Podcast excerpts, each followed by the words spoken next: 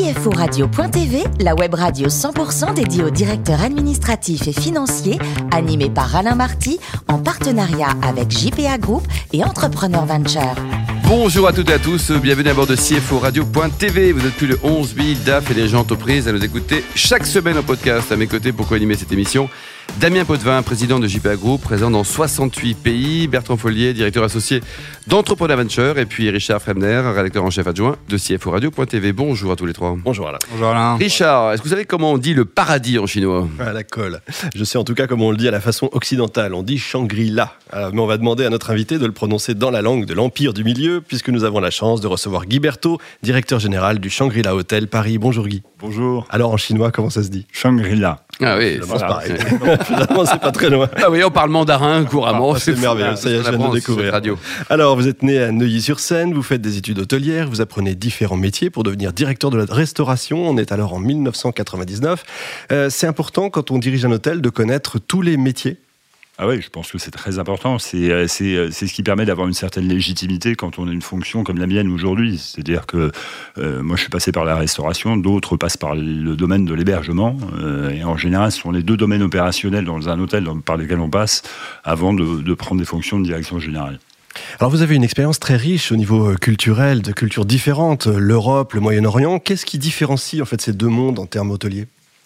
Euh, C'est vraiment deux mondes différents quand même. ouais, ce sont deux mondes totalement différents. En fait, j'ai été, j'ai, j'ai été amené à beaucoup voyager, parce que j'ai passé 15 ans de ma vie euh, professionnelle à l'étranger, si, sur 30 ans fait la moitié, si je me trompe pas. Euh, et du coup, euh, ça m'a amené à, à rencontrer des gens, effectivement au Moyen-Orient, et puis un petit peu aux États-Unis, parce que j'ai passé quelques années là-bas, dans, des, dans des contextes cu- culturels différents, mais surtout des contextes humains différents. Ce que je veux dire par là, c'est que dans, dans des pays assez matures, comme les États-Unis ou l'Europe, par exemple, euh, on a des habitudes de consommation qui sont assez établies, on, apprécie les choses, on prend son temps, etc. Euh, au Moyen-Orient, c'est beaucoup plus impulsif. C'est-à-dire que le consommateur est quelqu'un d'impulsif, euh, de, très, de très instantané dans ses réactions, et du coup, l'hôtelier doit avoir le même type de réaction. C'est-à-dire cette capacité à réagir très vite et, le cas échéant, avec une certaine humilité, on va dire, Effectivement. par rapport à l'impulsivité des gens du Moyen-Orient. Mhm. Voilà. Alors en C'est 2004, bien dit ça, vous finirez ministre hein, ou ambassadeur, Guy. En 2004, vous devenez directeur adjoint du Plaza Athénée. C'est une marque très forte, hein, au cœur du triangle d'or parisien. On dit que ce qui fait la réussite d'un hôtel en général, ce sont trois choses l'emplacement, l'emplacement et l'emplacement. Vous êtes d'accord? Oui, c'est vrai que l'emplacement est très important. Je pense que ça se limite cependant pas tout à fait à l'emplacement. C'est-à-dire que les, les éléments euh, euh, d'image et d'expérience sont très importants. Je, je- je crois qu'aujourd'hui, les voyageurs qui fréquentent les grands hôtels dans le monde recherchent autre chose que de l'emplacement et recherchent notamment de l'expérience. Euh, c'est d'ailleurs assez intéressant parce que j'avais une, intervention dans une, dans une grande école de commerce parisienne que je ne citerai pas euh, par respect, mais euh, où les étudiants, qui avaient tous 20 entre 23 et 25 ans, me disaient euh, que la partie, ce qui est le plus important pour un, un jeune aujourd'hui, euh, quand il choisit de voyager, c'est l'expérience, c'est l'environnement et la technologie. Euh, et donc le monde hôtelier, et particulièrement le luxe dans ce domaine, doit absolument s'adapter à ça aujourd'hui. Et donc c'est pas seulement l'emplacement, l'emplacement, l'emplacement. Qu'est-ce que vous appelez l'expérience? Alors l'expérience, c'est euh, c'est de dire que euh, quand je séjourne dans un hôtel, je vais euh, avoir des émotions que je vais pouvoir retra- retranscrire auprès des personnes que je vais rencontrer. Alors ça, ça peut être des choses très simples, c'est-à-dire vous allez dans une chambre d'hôtel, vous avez un peignoir qui est brodé à votre prénom quand vous arrivez, c'est une forme d'expérience. Effectivement. Et enfin, euh, il y a deux ans, vous prenez la direction générale du Shangri-La à Paris. Euh, on n'est pas dans le triangle d'or parisien, mais l'emplacement est simplement unique et l'expérience. Et historique, aussi, euh, historique aussi. Historique et incroyable. L'emplacement est absolument unique et historique. ouais. Shangri-La, c'est aussi une marque phé- phénoménale. Alors, euh, je, je veux juste revenir sur le sur l'emplacement. Euh, je- moi, je me souviens quand le Shangri-La était en, en construction, j'étais à l'époque au Plaza Athénée, et enfin en construction, en restauration du moins. Et, euh, et, et c'est vrai que quand nous avions des réunions de direction, tout le monde rigolait un peu en disant ah cet hôtel qui va ouvrir, qui n'est pas dans le Oui, triangle d'or, alors que tout le monde y était dans les années 2000. Et, et en réalité, en, en arrivant au, au Shangri-La, je me suis rendu compte de toute la valeur que pouvait représenter à la fois le patrimoine, à la fois l'héritage de ce bâtiment, dont je vais reparler dans une minute, et à la fois la vue, évidemment, sur la Tour Eiffel, euh, puisque 60% de nos chambres ont une vue sur la Tour Eiffel, et c'est juste exceptionnel. Il paraît que vous avez une suite magique là, là-haut, là, qui est. on, a, qui- on a une assez jolie suite avec une. avec Combien une ça coûte bien si on refaire une petite euh, soirée tranquillement là Euh, Je me doutais que ce type de question allait arriver. Tous les tarifs euh, sont discutables. donc, donc venez à moi, cher Alain, et je serai ravi euh, de discuter du tarif. Parlons un peu sûrement de l'historique. hein. Est-ce que Monsieur Bonaparte est passé dans le coin? Est-ce que le siège, l'ex-siège de CFCE était dans Oui, le coin aussi? Tout à fait, oui, tout à fait. Oui. La, la- la famille euh, donc Bonaparte euh, a été propriétaire avec le premier propriétaire qui est le petit neveu de Napoléon Bonaparte, hein, qui s'appelait Roland Bonaparte, euh, au milieu du 19e siècle. Et puis euh, la famille est restée propriétaire de ce, de ce magnifique bâtiment, de ce palais, euh, qui s'appelait Palais, Palais Iéna à l'époque, jusque dans les années 40. Mhm. Euh, puis ensuite, le, le bâtiment a été acquis par le gouvernement français, qui a eu différentes administrations et ministères. Puis c'est devenu, in fine, euh, le CFCE. Ouais, Centre dans- français du commerce extérieur. Voilà, exactement. euh, dans les années, euh, dans les années 80, euh, enfin 80, euh, puis Ubi France au Ouais. début des années 2000. Aujourd'hui, donc, c'est une PME. Combien, quel chiffre d'affaires pour combien de collaborateurs? Je ne sais pas si les chiffres sont officiels. Alors, je vais, je vais juste vous donner euh, quelques éléments euh, que je peux vous communiquer Oui, c'est ça, ici, oui. mais euh, globalement, on a 350 collaborateurs. D'accord. Euh, donc c'est à ce titre, c'est une PME euh, et et on fait plusieurs dizaines de millions d'euros de Bien chiffre sûr, d'affaires. bien sûr. Voilà. Et au niveau donc de la restauration, quand même, vous excellez avec différents styles de restauration et plein d'étoiles. Ouais, le- le- alors on a on a une totalité de trois étoiles euh, Michelin euh, avec un restaurant gastronomique français qui euh, qui a deux étoiles au guide Michelin et un restaurant chinois surtout qui est un restaurant est cantonaise. excellent, vraiment. qui est Ceux le qui, seul qui aiment la cuisine asiatique, y aller. Restaurant hein. étoilé euh, chinois en France et l'un des deux seuls en Europe. Puisqu'il n'y en a que deux en Europe, il y en a un à, Genève et un à Paris. Donc euh, c'est tout à fait exceptionnel. Et, ce- et ce côté euh, restauration euh, chinoise éto- étoilée est d'autant plus exceptionnel que c'est finalement assez rare quand on parle de restauration chinoise En général même. d'aller dans cette catégorie de gastronomie très, très poussée. Damien, Bonjour Guy, Bonjour Damien. euh, vous m'avez mis un peu l'eau à la bouche.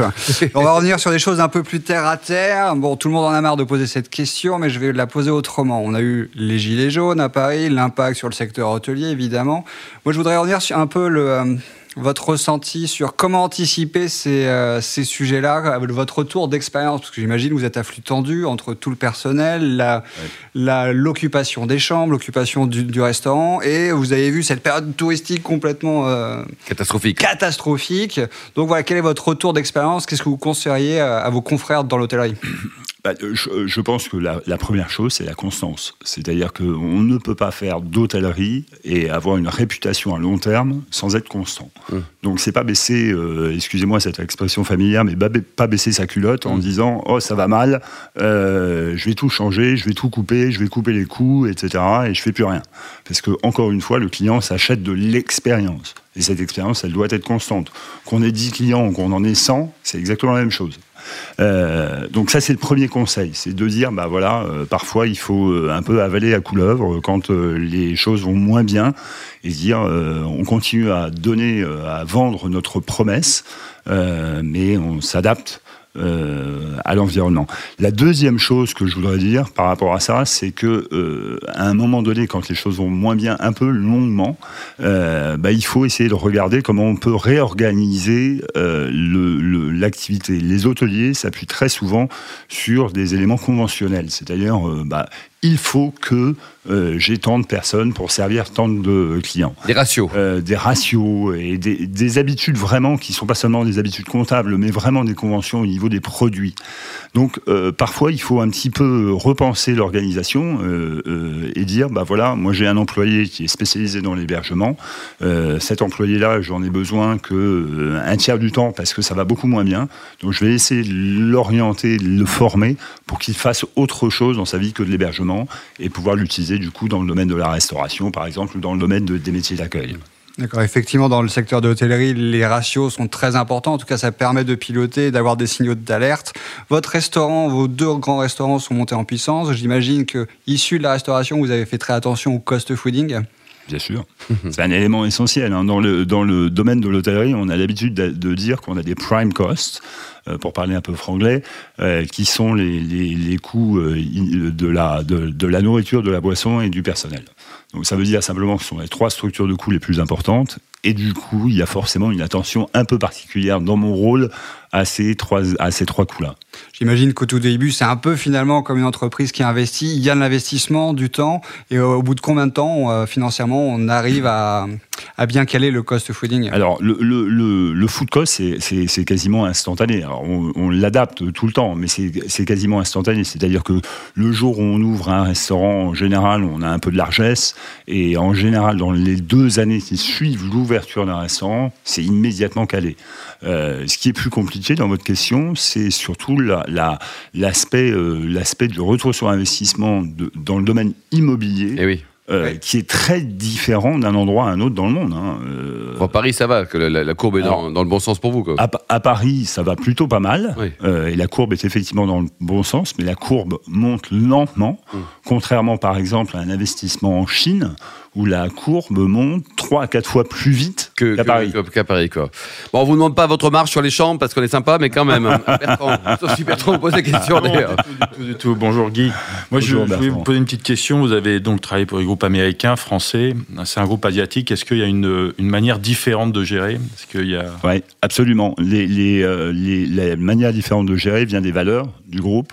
Euh, je vous parlais tout à l'heure d'ailleurs euh, d'humilité quand je vous parlais de moi et de mon parcours au Moyen-Orient. Euh, une des valeurs du groupe Shangri-La, c'est l'humilité. La deuxième valeur, c'est le respect.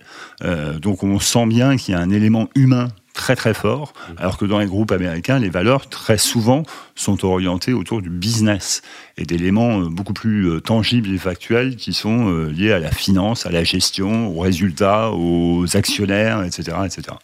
Est-ce que par exemple justement le service, des gens qui ont voyagé, qui ont été dans des hôtels en Asie, le service est primordial et primordial. Est-ce que justement on ressent ça, euh, en, vous, en termes de formation par rapport à, vos employés en France? Alors le, le, service en, en, Asie est tout à fait euh, primordial et nous on, on porte, enfin on met l'accent vraiment sur les éléments de service puisque les, les, euh, chaque nouvel employé qui rentre chez nous passe trois jours de, de formation initiale à la fois sur les valeurs, quel que soit son job, hein. quel que soit son job, y compris mon job quand je suis arrivé ah à cet hôtel.